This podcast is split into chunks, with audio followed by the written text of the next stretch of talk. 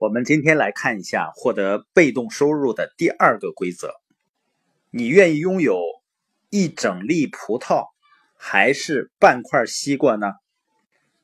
你见没见过这种人啊？他只是想做完全属于自己的生意，自己研发产品、原料采购、做品牌，然后做销售。他认为呢，这才是自己的生意。然后你就发现呢，确实他就是他那个生意里最努力的人。这也是为什么很多老板的生意无法做大的一个很重要的原因。他宁可要一粒葡萄，一整粒葡萄，也不要半块西瓜。而我们今天呢，要谈一个很重要的概念：你只有善于分享，才能够真正的增长。只有愿意合作，才能够真正的共赢。比如华为啊，它现在在中国是一个巨无霸的企业。它的创始人呢，任正非自己只占这个企业的百分之一点几的股份。他的超过八万名员工呢，都变成了他的合伙人，也就是拥有这个企业的股份。那他的企业有多少人在操心呢？所以，我们一定要做那种含股含权的，对别人来说，对你来说都拥有长期回报权的生意。否则的话，你的生意不管做的有多大，不管有多少人，最操心的那个人只有你自己，因为只有你才是这个企业的所有人。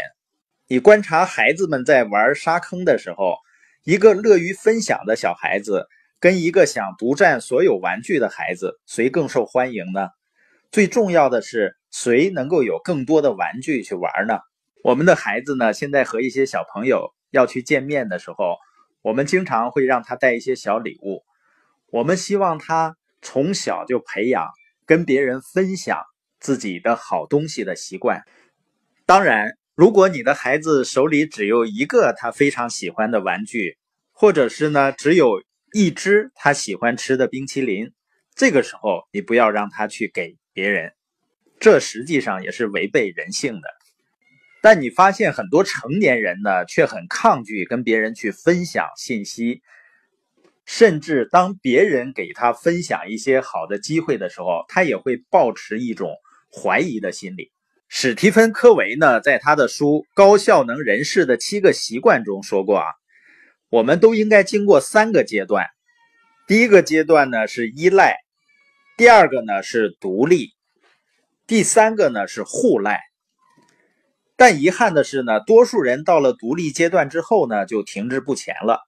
孩子的时候呢，我们是依赖父母的，他们告诉我们该做什么，然后照顾我们，不让我们受到伤害。成年后呢，多数人找到了相似的安全感，加入一个团体。进入一个单位，老板告诉他们做什么就做什么。对多数人而言，这种处境并不一定愉快，但是呢，比较有安全感。随着我们逐渐长大呢，很快学会了独立。年轻人呢，买车、找工作，独自消磨时间。工作的时候也是这样。有些人追求独立呢，可能开公司当老板。实际上，处在独立阶段的人呢，必须要做出选择：要么继续独立，就靠自己。拥有整颗葡萄，成为不可或缺的人；要么呢，就是更加成熟，迈入互相依赖的阶段，互相帮助，共同发展，彼此呢不可代替。你发现人们的理念是很有意思的，他经常会在一个团体里面呢去做比较，啊，某某人比某某人更厉害、更优秀。实际上呢，这种比较是不必要的。因为一个真正的团队是每一个人各有优势的，只有发挥每一个人的优势，才能够使团队得到更好的发展。我们要互赖呢，就必须要学会放手，依赖他人。另外呢，和他人分享财富。很多高度独立的人呢，就很难信赖别人。但是呢，互相信赖的人懂得独立的局限性。比如说呢。那些独立的人不能被复制，他们的事情呢，只有他们自己能做。